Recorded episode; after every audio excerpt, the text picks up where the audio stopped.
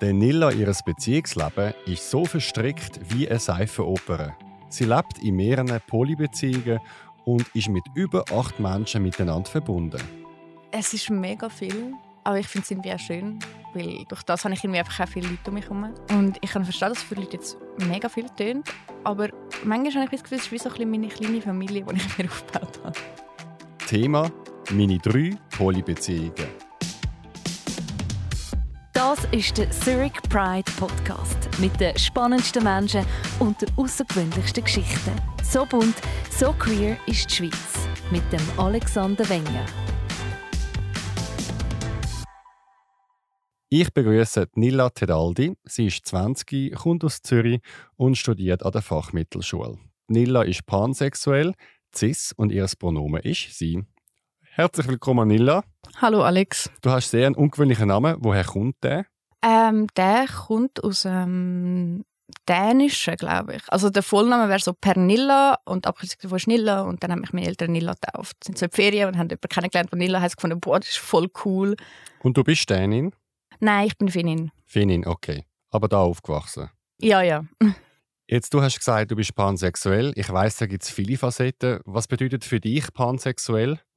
Es heisst, dass ich mir das Geschlecht glaube mehrheitlich egal ist. Ich bin mir auch ein bisschen unsicher, wie gut das passt. Aber irgendwie finde ich, es tönt für mich inklusiver wie bisexuell, auch wenn mir bewusst ist, dass bisexuell mittlerweile auch wie alles kann beinhalten. Aber für mich persönlich tönt Pan dort einfach irgendwie schöner. Ist nicht. Ja. Jetzt, du hast drei Polybeziehungen aktuell. Alles hat angefangen mit Noah. Das ist die erste Beziehung, wo das Thema Poly auftaucht ist. Es ist komplex. Ich versuche mein Bestes, das zu erklären. Fangen wir ganz klassisch an. Wer ist der Noah? Wie hast du ihn kennengelernt? Was muss man wissen? Ähm, ja, wir haben uns irgendwie, glaube 2017 auf Purple Moon kennengelernt. So irgendwie chatten, dann mal getroffen.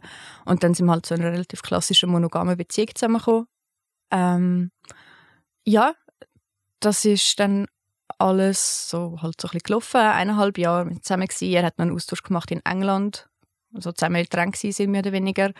Wo aber eigentlich noch cool war, weil wir dort einfach gemerkt haben, wir wollen die Beziehung haben. Und ähm, wir haben so gemerkt, dass alle uns vorher gesagt haben, nein, es hat niemals die lange Zeit das durch und es hat funktioniert.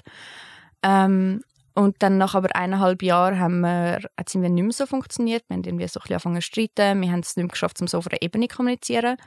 Also zum Beispiel, wie ich gesagt habe, hey, irgendwie, ich brauche Zeit für mich, hat er vielleicht verstanden, so, ich habe dich nicht gern. Oder wenn er gesagt hat, ähm, ich würde dich jetzt gerne sehen, habe ich verstanden, ja, ich klammere mich jetzt an dich.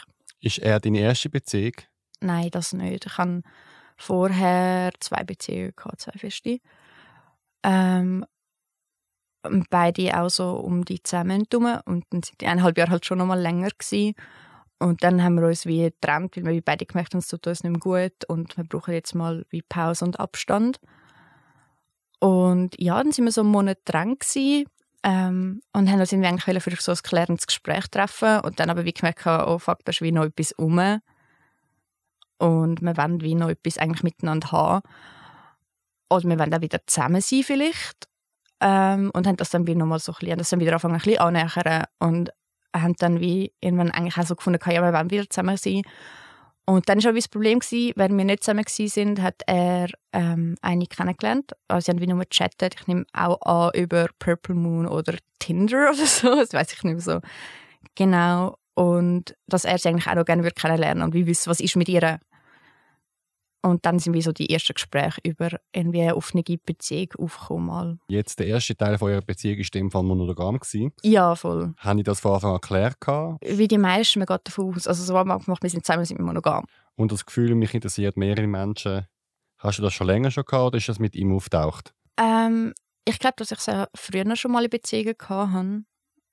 Aber man hat halt nicht darüber geredet. Oder man hat halt wie so gewusst, ja, man hat mal andere Schwärmereien. Aber dann lässt man das halt wieder vorbeigehen lassen. Also man geht dann nicht darauf ein, weil ich darf ja nicht und die andere Person ist mir so wichtig, das will ich jetzt auch gar nicht riskieren. Und darum ist das gar nicht so zur Sprache auch Ich habe wie selber zwar gewusst, dass es offene Beziehungen gibt, aber irgendwie mich nie so immer so das Gefühl gehabt, ja, das machen nur die, die irgendwie gerne One-Night-Stands haben. Oder irgendwie halt gerne Sex mit anderen Menschen oder gerne mal ein bisschen ummachen im Club. Und das war einfach auch lange gar kein Bedürfnis von mir. Also für dich ist dem Fall das zu sexuell gewesen, die offene Beziehung? Ja, eine Zeit lang schon. Also vor allem so mit irgendwie halt so zwischen 15 und 17 ist es halt wirklich, probiert man, ist schon nicht nach Norm, dass man irgendwie, ähm, ich habe mich als lesbisch identifiziert eine Zeit lang. Ähm, und dann ist das auch nochmal so ganz anders. Man muss eh schon selber herausfinden, wie führe ich meine Beziehungen. Und dann habe ich mir gar nicht Gedanken über das gemacht. Hat es dich verletzt, dass er angefangen hat zu chatten mit anderen Personen? Mm, ich glaube am Anfang schon ein bisschen.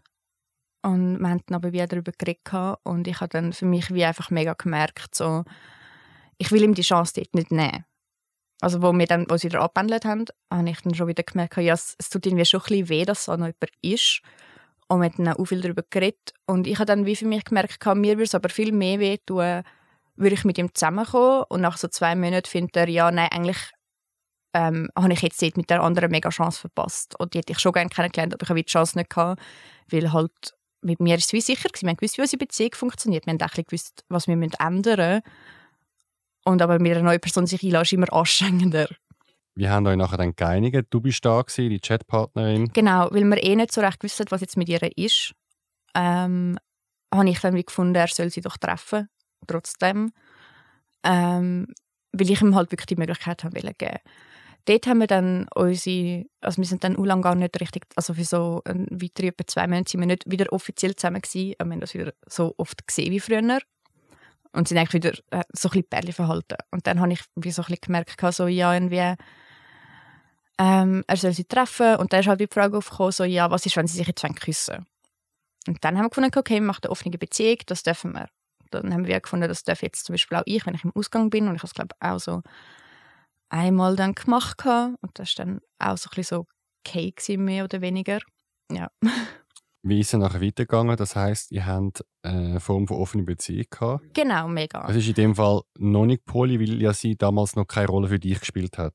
Und das ist dann der Grund, warum ich Poli also wo ich dann wie mit ihm noch darüber geredet habe und wie gemerkt habe, hey, ich habe gerne Verbindung mit Menschen ich glaube, ein Aspekt war wie noch so, gewesen, dass ich etwa ein halbes Jahr, bevor wir die offene Beziehung gegangen sind, so angefangen meine Freundschaft zu überdenken und so gemerkt, ich will nicht sagen, äh, du bist mein bester Kollege und, oder meine beste Kollegin und du bist besser als meine anderen Freundschaften. Weil ich gemerkt habe, alle Freundschaften sind für mich ihrer eigenen Art gleich wichtig. Und ähm, das mir das dann irgendwie so ein bisschen unangenehm war, um das dann zu werten und irgendwie sagen, an, an was tue ich jetzt festlegen, was ist besser. Und dann wie ich gemerkt habe, für mich, dass ich durchaus kann Gefühl haben für mehrere Menschen, dass ich auch gerne Bindungen eingehe mit Menschen, die wie ernst sind und mir wie das Offene nicht so viel gibt. Also das, das ist wie so ein bisschen zu wenig Siebel gesagt. Wie bist du auf den Begriff Poly gekommen? Das ist schwierig. ich nehme an, online oder über Kollegen, dass man gewusst hat, dass das existiert. Ähm, und dann habe ich auch irgendwie angefangen, ein bisschen Podcasts dazu zu hören. Äh, es gibt so verschiedene englische von polyamoren Menschen. Und dann habe ich gemerkt, eigentlich ist das etwas, was ich wie auch gerne hätte oder gerne ausprobieren würde. Weil ich zum Beispiel eigentlich auch gerne daten. Also ich habe das noch gerne so ein bisschen Leute kennenlernen. Ich bin gerne manchmal so ein bisschen verliebt und da muss gar nicht daraus werden, aber das mag ich eigentlich. Wie war nachher die Beziehung mit dem äh, Noah und der Chatpartnerin? Sie hat das nicht so cool gefunden. Sie hat von dir gewusst? Ja, ja, das war ähm, wie von Anfang an bedingt. Gewesen. Also das habe ich immer gesagt. Ich habe, das war wie auch meine Bedingung wie auch an ihn, gewesen, dass ich gefunden habe, sie muss aber wissen, dass ich um bin. Weil ich sonst wie auch ihr gegenüber recht unfair würde finden, weil sie muss sich ja auch entscheiden dann. Also so. Mhm. Und sie hat sich das aber gar nicht vorstellen und dann sind sie eigentlich einfach befreundet geblieben schlussendlich. Also das ist nachher dann zu Ende gegangen? Ja, genau. Wie ist es nachher weitergegangen? Ja, dann sind wir eigentlich so ein bisschen zusammen gewesen und haben gewusst, das ist schon eine Option. Und dann habe ich ähm, auch wieder über Purple Moon und dann habe ich dort mit jemandem geschrieben, mit Na und die Person ist recht, also Na ist non-binär und irgendwie haben wir gemerkt, wir können irgendwie so ein bisschen über die gleichen Sachen reden und dann trifft man sich halt mal.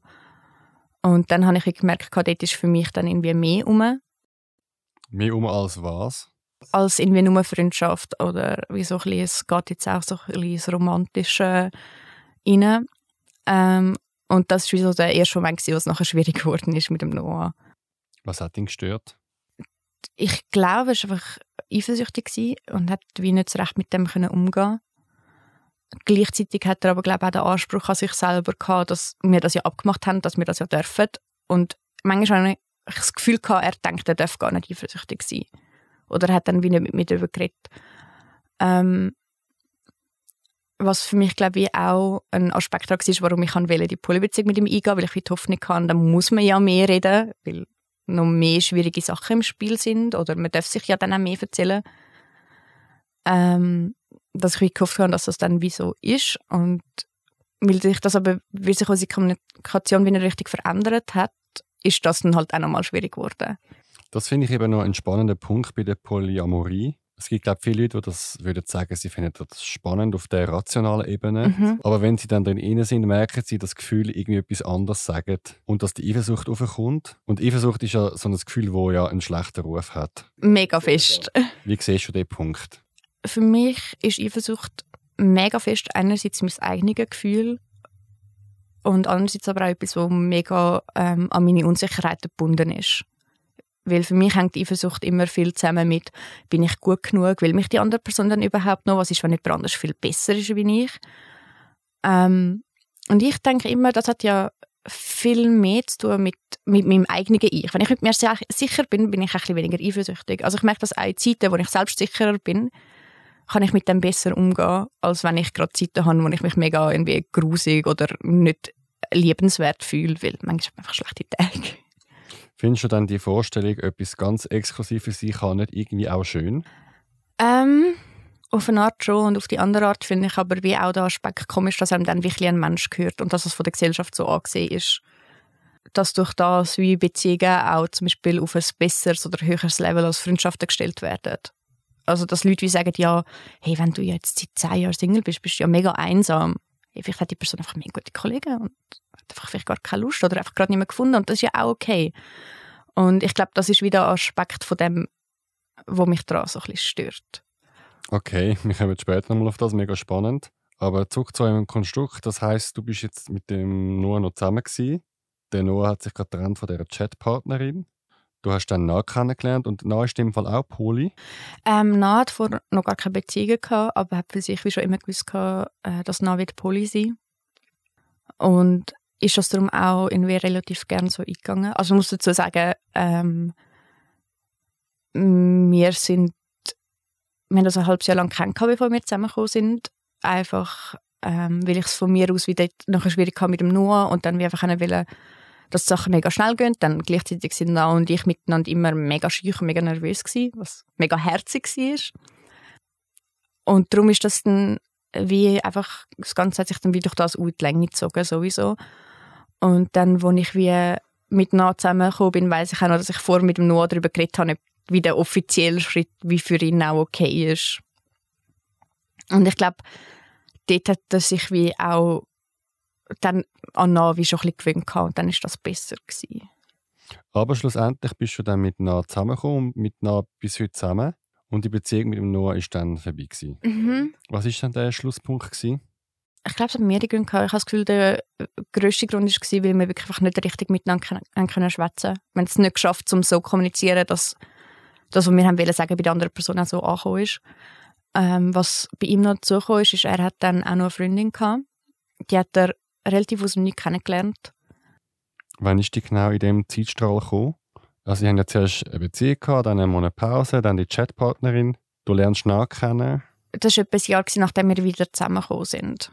Und wir haben uns etwa drei oder zwei Monate nachdem die zwei zusammengekommen sind, haben wir uns dann getrennt. Ähm, eben ein Grund war die Kommunikation von uns aus, dass ähm, Sachen einfach nicht mehr so funktioniert haben. Dann auch haben wir beide so ein bisschen angefangen, gewisse Regeln nicht einhalten. Wie zum Beispiel haben wir wie abgemacht, dass wenn eigentlich Sachen fest bestimmt sind, dann treffen wir uns, dass wir dann nicht absetzen wegen der anderen Person. Und ich glaube, das haben wir beide sicher ein, zwei Mal gemacht.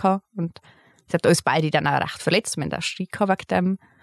Und dass ich dann wie auch mega gemerkt habe, dass ich dort auf die Freundin auch eifersüchtig war. Also ihr sind beide aufeinander eifersüchtig gewesen? Mega, aber wir haben es dann... Also ich merke das jetzt mit meinen anderen Beziehungen, da kann ich wieder darüber reden und das löst sich dann recht schnell wieder. Und mit ihm ist das wie nicht so gewesen, und zwar beidseitig nicht. Und wieso haben die in dem Moment nicht gesagt, die Polyamorie ist schuld? Ich glaube, für mich ist der Punkt gewesen, dass kurz nachdem der Noah seine Freundin kennengelernt hat, äh, noch auch der Freund, also ihre Freund kennengelernt hat. Also er hat eine Freundin gehabt, neben die und sie hat auch noch mal jemanden gehabt. Genau, wo sie dann auch so ein bisschen davon kennenlernen. Und dort habe ich gemerkt, dort war für mich nicht so ein Problem. Gewesen. Wir haben wieder darüber reden, ich habe aber wie auch ein bisschen mehr über die Beziehung gewusst. Zum Beispiel ist Nas Freund auch immer, also ist auch mega parat um zum Beispiel mich kennenzulernen. Das ist auch wie nicht ein Ding mit Noahs Freundin. Und das habe ich auch schwierig gefunden. Dann, was auch noch dazu gekommen ist, was ähm, glaube noch das größte Problem war wie die Eifersucht, ist, dass die Freundin von Noah eigentlich gar nicht hat Poly sein Sie ist das nur eingegangen, weil sie halt unbedingt mit ihm hat zusammen sein und dann ist das halt, hat sie das wie müssen dulden. Und dann ist es halt schwierig weil wenn dann irgendwie haben wir uns getroffen und wenn ich wie gewusst habe, sie haben sich kurz vor gesehen oder am Tag vor und sie haben jetzt wegen dem gestritten, weil wir uns jetzt gesehen das habe ich halt dann auch recht schwierig gefunden. Das heisst, der Einfachheitslied haben wir jetzt mal den Noah verabschieden von der Geschichte. Die Beziehung ist vorbei. Und du bist jetzt mit Noah zusammen und Noah hat einen Freund. Genau. Wo auch Polisch in dem Fall. Das heißt, ihr habt als Dritte ein Konstrukt. Voll. Wie funktioniert so etwas konkret? Wer schlaft wo? Mhm. Wie wird Zeit aufteilt? Ich glaube, das ist ein bisschen wie bei Freundschaften. Man hat halt Zeit, wenn man Zeit hat. Also, ich glaube, mit Nah haben wir schon immer wieder mal Probleme gehabt, dass wir ein bisschen wenig Zeit hatten füreinander und dann wie gemerkt, wir uns aktiver die Zeit nehmen, aber wir haben dann wie einfach auch viel darüber geredet. Ähm, gerade während dem Lockdown war das recht das Problem gewesen, aber es hat sich dann wie einfach auch wieder gelöst. Dann ist die Abmachung eigentlich grundsätzlich, eben wenn man sich Zeit nimmt, hat man sich die Zeit genommen und dann hat man das abgemacht und wenn man nicht jetzt einen unglaublich guten Grund hat, um es wieder abzusagen, sagt man das einfach auch nicht ab. Das ist etwas, was relativ gut funktioniert. Ja, und jetzt bei dem Dreier-Ding ist es wie so, dass ich wohne in Zürich, dann ihre Freund wohnt noch auch bis in der Mutter heim von meinem Vater und sie wohnt, also Anna wohnt in ähm, Luzern in der WG und dort studieren. Und meistens sehen wir uns am Wochenende oder jedes zweite Wochenende etwa. Und mit Nas Freund hast du nichts? Nein. Gibt es irgendwelche Regeln, die ihr abgemacht habt? Sind die für alle gleich? Gibt es da Unterschied? Ich glaube schon, dass es Unterschied gibt zwischen dem Freund von nah und unserer also Beziehung von nah und mir. Ich könnte es glaube aber nicht so konkret benennen, weil ich ehrlich gesagt auch nicht so genau weiß, was sie jetzt konkret für Abmachungen haben. Ich glaube, Grundabmachung ist irgendwie, dass man ehrlich ist miteinander und sich äh, möglichst Sachen erzählt, ähm, einfach einem wichtig sind. Auch, also ich weiß einfach auch gerne, was im Leben läuft von meinen Beziehungsmenschen. Ähm, und ich, ja, es gibt so, ich glaube, was wichtig ist, ist, dass wir uns einfach auch erzählen, wenn wir etwas mit einer anderen Person haben. Weil Na und ich haben wie mal miteinander besprochen, dass sonst wie das Gefühl kann aufkommen, dass das wie, dass das wie verheimlicht wird. Jetzt, du hast mit Na eine romantische Beziehung, hast du nebenbei auch noch sexuelle Abenteuer gehabt? Äh, nein, eigentlich nicht groß. Also ich habe dann, kurz bevor es mit dem Noah Schluss war, noch den Sebastian kennengelernt. Das ist jetzt auch mein fester Freund. Mit Nano. Und ähm, das Ding ist wie, dass Na und ich gar nicht so eine mega große sexuelle Beziehung haben miteinander. Es hat keinen bestimmten Grund. Außer dass wir viele einfach immer noch so ein bisschen schüch sind miteinander. Was lustig ist, wir kennen uns schon jetzt bald zwei Jahre. Ähm, aber ich habe das auch nicht gerne, weil es so sehr etwas Eigens hat in der Beziehung. Ja. Jetzt, du hast gesagt, äh, Na ist non-binär, das heißt, man kann nicht sagen, ist dein Freund oder deine Freundin. Voll. Ich sage Beziehungsmensch. Okay. Voll. Das heißt, du hast eine Beziehung mit Na ja. und du hast jetzt seit neuem, also nach Na, nur den Sebastian. Voll. Dann kommen wir zum Sebastian. Wer ist der Sebastian? Wie haben euch kennengelernt? Den Sebastian habe ich über einen Arbeitskollegen von ihm kennengelernt. Und er macht jetzt eine Schreinerlehre und das ist recht lustig. Wir sagen immer so ein bisschen aus Scherz, wir sind so die typische oder eine von den typischen lesbischen Beziehungen, auch wenn er ist ein Mann, aber weil wir haben uns kennengelernt und er ist eigentlich praktisch streng gerade bei mir eingezogen. Also wir haben uns kennengelernt, wir haben am nächsten Tag etwas miteinander gehabt und dann haben wir uns alle zwei Tage getroffen und das war so ein Monat vor dem Lockdown gewesen. und dann ähm, dort an dem Wochenende, wo dann wie nachher klar war, dass die Schulen zugehen, ähm, dass wir beide werden von die aus müssen Schulsachen machen ähm, sind wir dort mega fest verliebt und ich gefunden, nein, wir können uns nicht jetzt mega lange nicht sehen, das geht gar nicht. Und dann ist er einmal gefunden, ja, bleibst du mal noch für eine Woche und dann für eine zweite und ja, seitdem wohnt er. Okay, das heißt dann jetzt hast du mit Na und Sebastian eine Beziehung. Mhm. Also ist denn die auch Poli in alle Richtungen und gibt es auch da keine fixe Regeln? Nein, ich glaube, wir haben uns alle schwer da, um so mega fixe Regeln zu machen. Einfach wirklich die einzige, die wir haben, ist, wir uns einfach alles erzählen. Mhm. Und wie dort auch sagen, wenn wir Bedürfnisse haben. Ich glaube, wir haben es einfach auch schwierig gefunden, um das so zu benennen, weil wir immer das Gefühl haben, Bedürfnisse sind sich ja teilweise einfach auch ändern. Und dass es wie für uns einfacher ist, zum reagieren. Ja, darum irgendwie ist das nie so aufgekommen, dass wir irgendwie angesessen sind und gefunden haben, so jetzt wir unsere fünf Regeln aufschreiben, die wir haben. Jetzt, du hast mir vorher gesagt, dass nahe Beziehung hat nebendran. Wie sieht es beim Sebastian aus? Ähm, er hat keine Beziehung nebendran. Ich, er hat, glaube teilweise irgendwie so gern ab und zu mal etwas mit jemandem, wenn er mal im Ausgang war oder irgendwie, jetzt darf man ja nicht mehr. Aber jetzt auch schon länger nicht mehr. Ich glaube, es ist für ihn momentan ist glaube auch so ein bisschen viel. Also Und wie du mir im Vorgespräch gesagt hast, er ist sich seiner sexuellen Orientierung noch nicht ganz sicher. ja, genau. Jetzt, du das ja alle non-binär und pan sind, macht es ja unheimlich vielfältig und komplex. Voll. Die Variationen sind bei euch immens. Voll. Ist es ein Zufall, weil das alles so ein queerer Kuchen ist? Oder? Ich tendiere mega, um mich vor allem mit queeren Menschen abzugeben. Mein Vater hat mich mal gefragt, ob ich Kollegen und Kolleginnen außerhalb von meiner Klasse habe, die nicht in irgendeiner Art queer sind. Und ich habe sagen, nein. Also, es ist auch oft, dass ich Leute kennenlerne und nachher stellt sich aus, ja, wir sind wie alle queer. Ich glaube, das passiert irgendwie einfach. Und ich glaube halt, ich habe mich mit 13 geoutet und bin dann wie durch das dann auf Purple Moon gekommen und ähm, irgendwie als Hatz in, in Spot 25. Und dann habe ich halt einfach meinen Freundeskreis dort wie außerhalb von der Schule so aufbauen. Und ich glaube, das hat sich jetzt einfach weitergezogen.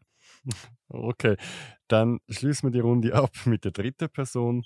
Und sage ich das richtig? De Eno. Ohne Pronomen. Okay, ohne Pronomen. Ja, genau. Wer ist Eno? Wie hast du diese Person kennengelernt? Was muss man wissen? Wir haben uns kennengelernt über Anna Rosenwasser. okay. ähm, sie macht ja, also macht auf Instagram immer wieder, sie nennt es Rosa Tinder oder auch Rinder, Ja, okay. ähm, wo sie verschiedenste Leute vorstellt, die etwas suchen. Und dort war halt irgendwie Enno dabei gewesen. Und in dem kleinen Text, wo dann nochmal die Leute vorstellen, ist halt irgendwie gestanden, irgendwie, blablabla, ist Enno und irgendwie auch Poli. Und dann bin ich so, so wow, ich habe noch nie irgendwie eine Polyperson in meinem Alter kennengelernt, wo das wie auch schon war. Also ich habe es wie beim Noah angefangen, wo wir beide keine Ahnung davon hatten und das ein bisschen drin gefunden haben. Ähm, dann nach hat das von Anfang an zwar auch wollen, aber auch noch nie eine Beziehung gehabt und auch keine Polybeziehung und irgendwie Sebastian auch nicht. Der war vor allem monogam. Gewesen. Und dann habe ich gefunden, ja, ich will eigentlich den Menschen einfach gerne mal treffen, um über das zu reden. Weil ich bin ähm, einmal, wie es gibt so ein Treffen für Polymenschen und da bin ich wie einmal gewesen und hatte ich sagen, es ist zwar mega cool, aber die meisten sind irgendwie Typen ähm, über 30. okay. Mega cool, um so den Einblick zu haben, aber das bin halt nicht ich. also das, Wir sind ja alle sehr jung. Alle irgendwie zwischen 18 und 20 und diskutieren, Ausprobieren. hey, fest. Und äh, ich ich kann das auch mega verstehen, aber und dann habe ich gemerkt, der Treff ist zwar cool und wahrscheinlich gehe ich auch irgendwann mal noch ein zweites Mal an, aber eben, es ist wie so, ich kann mit dem nicht so, es ist nicht meine Welt, also es ist halt wie nochmal anders. Wenn die Leute zehn Jahre älter sind, lebt man anders, man hat andere Probleme.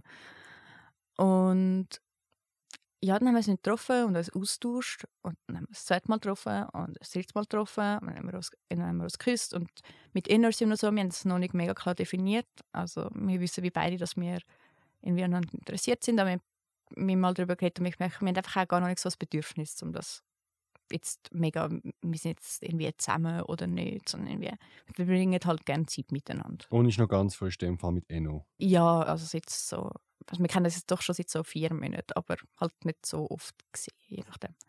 Also das heißt, du hast Na, du hast den Sebastian und du hast Inno. Stehen dann für dich die verschiedenen Menschen auch für verschiedene Sachen? Nein, also ich würde sagen, es ist wie mit jeder zwischenmenschlichen Beziehung. Jede ist ein bisschen anders. Ähm, ist jetzt aber wie nicht so, dass ich sage, so, jetzt habe ich Menschen mit ich das mache, ich jetzt auf die Suche nach meinem nächsten Mensch. Halt, durch das, dass der Sebastian bei mir wohnt, ist die Beziehung zwischen uns zwei ganz, ganz anders als jetzt zwischen Na und Inno, weil wir halt wie noch mehr einen Alltag haben miteinander. Es ist, das halt, sind zwei andere Menschen. Hast du mit allen drei Sex? Ähm, nein. Also mit Na nicht wirklich. Eben, ich bringe jetzt einfach nicht so auf drei. Aber sehr schön. Also ja. Ähm, mit Inno so ab und zu und halt mit Sebastian schon. Ja, und das ist halt, ich glaube, das ist immer noch ein Thema, wo wir alle immer ein bisschen am überlegen sind, wegen übertragbaren Krankheiten. Und ich muss aber sagen, dass es auch schwierig ist, weil mit allen, wo ich, also zum Beispiel Sebastian ist ein Transmann, dass man wie muss sagen, es ist immer so schwierig, weil so Lecktücher sind einfach auch scheiße. und ich glaube, die Abmachung ist so grundsätzlich, wenn wir, ähm, also ich, wenn ich einmal mehr einen Abstrich mache, wenn ich mich testen lasse, dann ist das wie okay. Also ich habe mal gelesen, alle zehn Sexpartner mal einen Test. Ja, aber ich glaube, man darf sich das wie einfach auch, oder jetzt in unserem Konstrukt, für andere ist es anders, wie einfach nicht so vorstellen, dass wir alle zwei Wochen mit jemand anderem Sex haben. Also wir sind wie dort schon gefestigt und also es, es kommt wie ab und zu mal vor. Aber ich will jetzt nicht sagen, dass das jetzt so die Norm ist, dass wir alle mit jemandem außerhalb vom Konstrukt Sex haben. Aber wir, wir dürfen es, aber es kommt einfach nicht so viel vor. Die drei Personen, Na, Sebastian und Enno, kennen die sich alle untereinander? Es ist jetzt so, dass Sebastian kennt beide und Na und Enno kennen sich noch nicht. Halt einfach, weil es immer zeitlich auch schwierig. Müsstest fast einen Dudel machen. ja, genau. Ähm, aber wir haben zum Beispiel auch schon ähm, mal das vierte etwas, also na, hm. Freund Sebastian und ich. Wir sind da schon das vierte Mal in Wien zusammen zu Nacht gegessen bei mir daheim. Wir haben zusammen gekocht. Und das war eigentlich noch recht gemütlich. Gewesen, so. Wäre es denn okay für dich, wenn die untereinander auch noch miteinander eine Beziehung hätten? Ähm, Oder haben sie es schon? Nein, haben sie nicht. Und prinzipiell schon. Wir müssen dann im Fall wie so ein darüber reden, wie es für alle ist und was jetzt das genau heisst und wie wir jetzt, also so ich finde es jetzt wie so ein bisschen schwierig zu vorstellen, weil es ist halt wie noch nicht aufgekommen. Ich weiß wie auch nicht, ob es das würden wollen. ähm, aber wenn es aufkommt, redet man darüber. Ich glaube, es ist wie so ein bisschen, das ist das Pauschalding. Es ist nicht verboten oder speziell jetzt mega erlaubt oder so. Aber wenn es jetzt wieder aufkommt, dann muss man halt darüber schwätzen und dann schaut man weiter, wie es jetzt geht. Hättest du nur noch Platz in deinem Herz für eine vierte Person? Ich glaube nicht. ist drei eine gute Zahl? das ist manchmal fast ein bisschen viel. Also ich weiß noch, dass ich, bevor ich Eno kennengelernt habe, mit Na schon mal darüber geredet habe, dass jetzt so eine dritte Person schwierig wäre. Ähm, mit Eno hat es jetzt einfach gut gepasst, weil Eno hat wie auch schon zwei Beziehungen nebendran. Das heisst, wir haben so gleich viel Zeit füreinander. Okay. und aber auch wie so ein die gleichen Bedürfnisse, die kommen. Also sagen wir so, würde ich jetzt jemanden kennenlernen, der auch nie Zeit hat und wir würden uns so alle zwei Monate mal sehen und jetzt dann gut miteinander, dann wüsste ich jetzt nicht, was wir als Beziehung definieren aber dann wäre das auch okay. Aber ich glaube, so rein zeittechnisch wird es einfach auch schwierig, weil also ich habe mal versucht, das übersichtlich für mich zu notieren und ich bin zusammengezählt auf acht Menschen gekommen.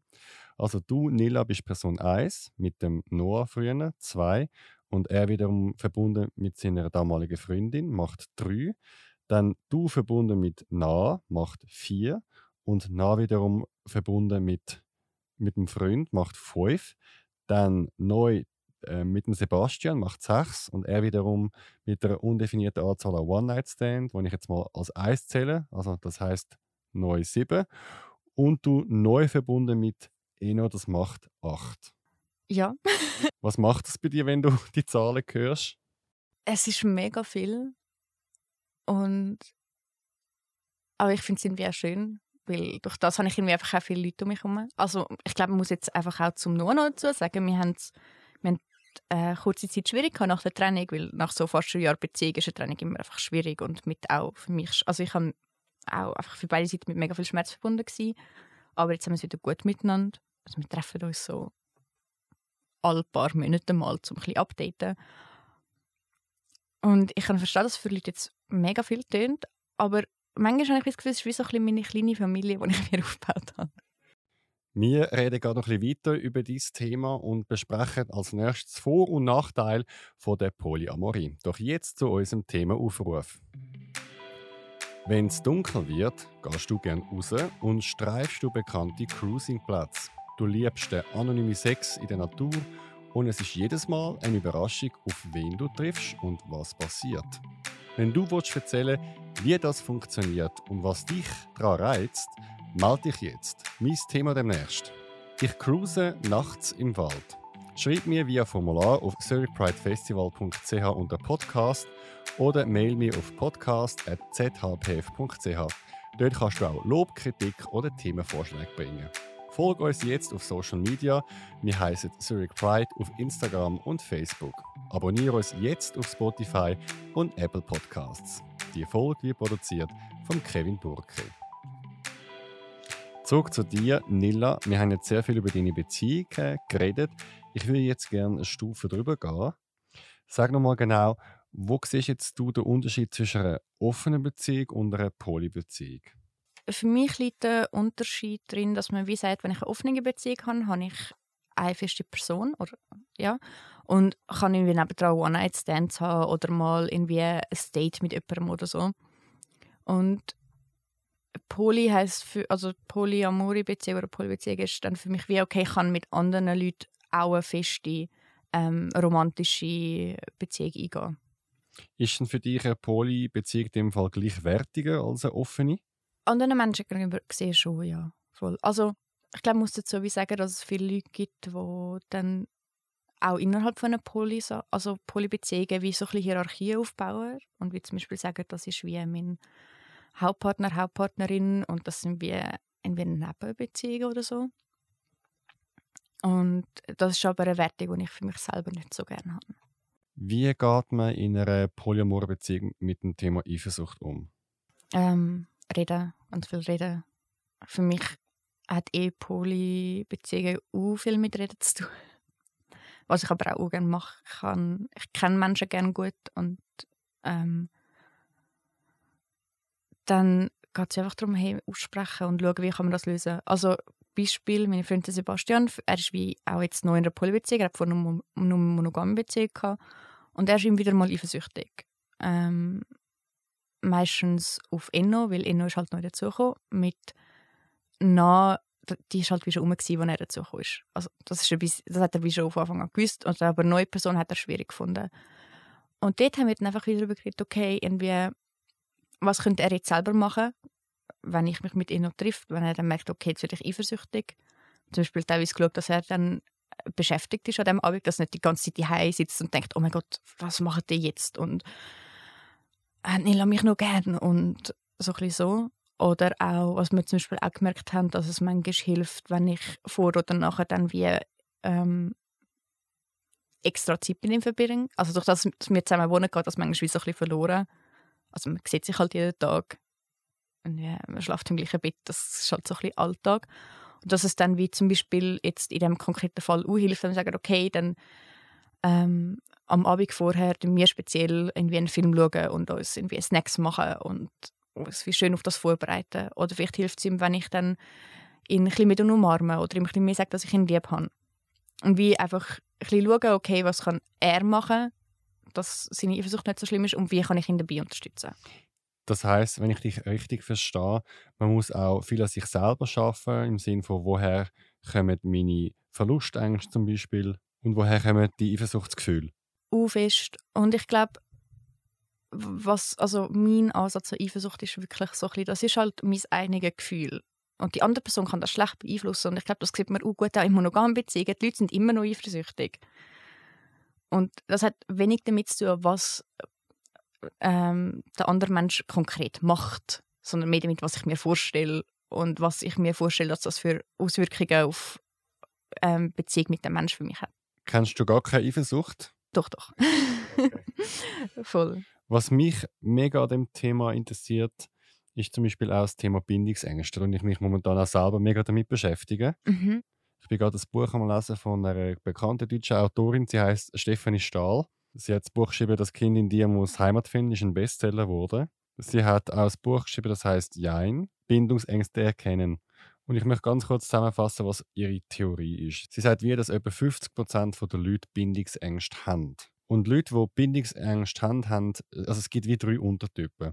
Es gibt jemanden, wo sie den Jäger nennt, das heißt die Person ähm, jagt ständig seine Beute, dann findet es die Person interessant und sobald sie die Beute allein haben, wird es wieder weniger spannend.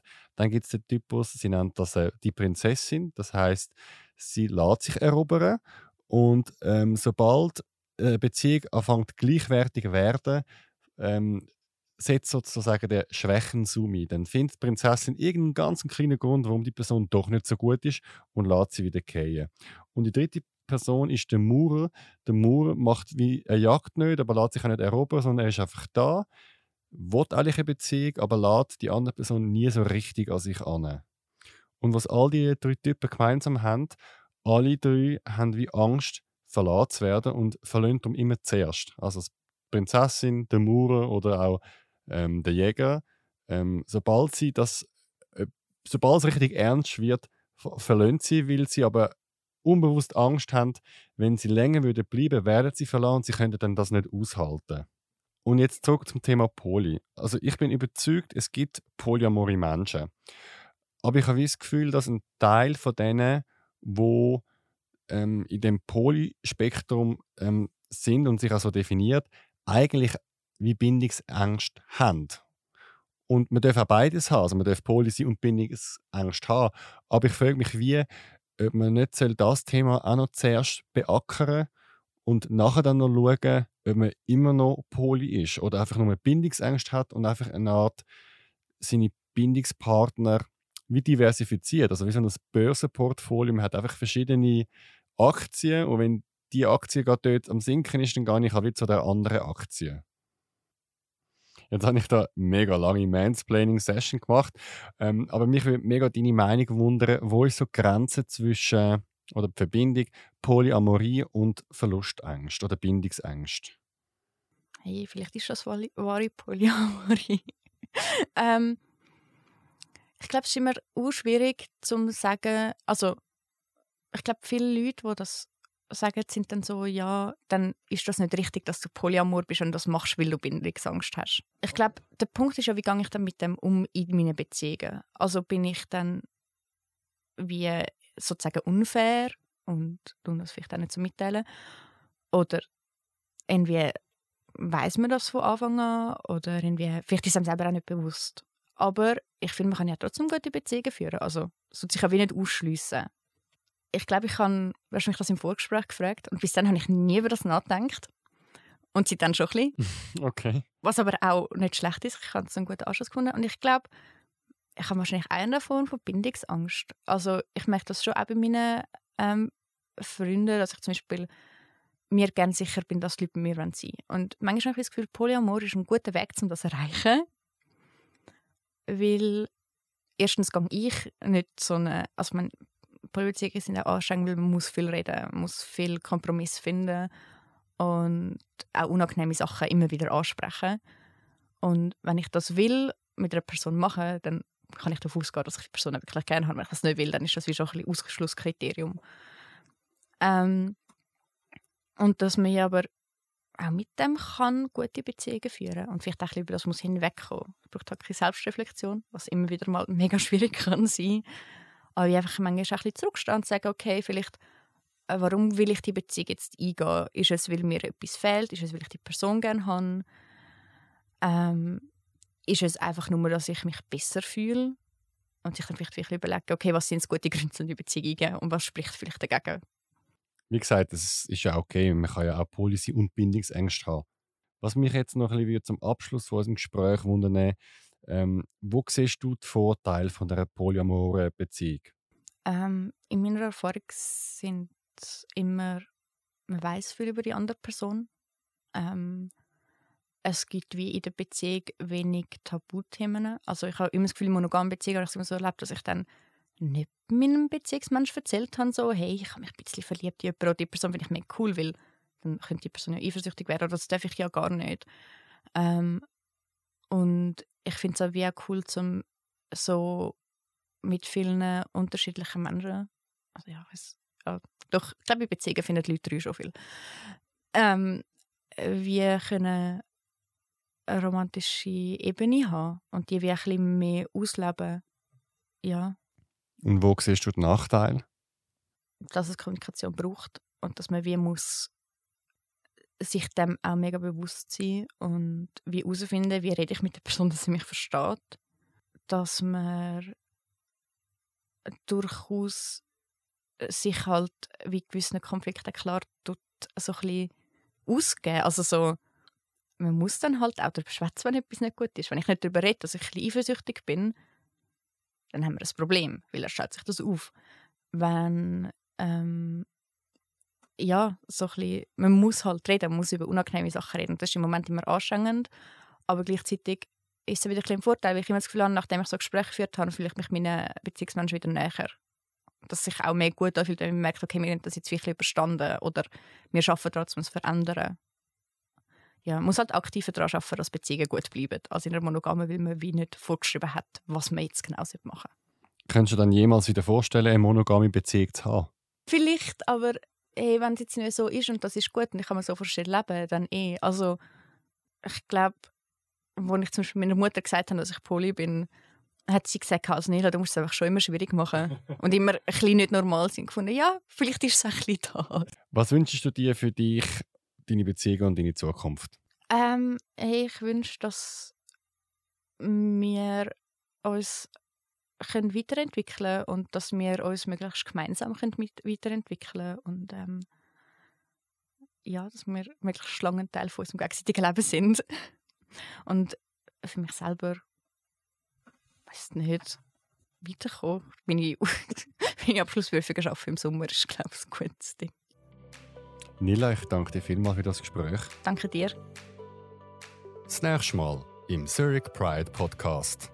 Priscilla wächst im Nahen Osten auf. Der Vater ist Ägypter, die Mutter Schweizerin.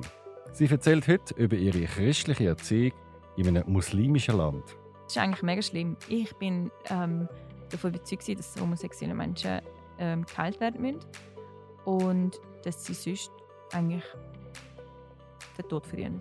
Also ich habe das, als ich in die Schweiz gekommen bin, später habe ich das tatsächlich mal ähm, jemandem gesagt und ich schäme mich heute zugrunde.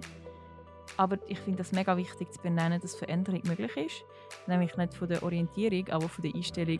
Heute ist Priscilla reformierte Pfarrerin. Ihr Traum, eine eigene LGBTIQ-freundliche Kirche. Sie sagt, Gott ist non-binär. Das ist die Geschichte von der Priscilla, der queeren Pfarrerin. Menschen, Geschichten, Emotionen. Jeden Sonntag im Zurich Pride Podcast auf Spotify und Apple Podcast.